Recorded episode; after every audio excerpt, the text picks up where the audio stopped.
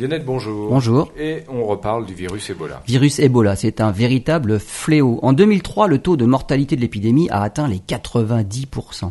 La communauté européenne vient de donner son feu vert pour la mise sur le marché d'un vaccin fabriqué par un laboratoire américain. C'est le premier vaccin qui a été préqualifié et qui répond aux normes en matière de sécurité et d'efficacité.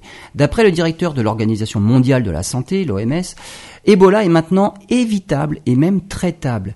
Hervébo, c'est le du vaccin. Il fait partie des vaccins vivants, heureusement atténués. Il est composé d'une souche virale entière, mais incapable de se multiplier pour induire la maladie. Il ne fait que stimuler les défenses immunitaires de l'organisme pour qu'il produise des anticorps. Ce vaccin ne nécessite qu'une seule injection pour être efficace. Néanmoins, il ne protège que de la souche Zahir du virus, un autre vaccin devra être mis au point pour protéger de la souche Soudan. On a donc peut-être enfin maintenant le moyen d'éradiquer ce terrible virus.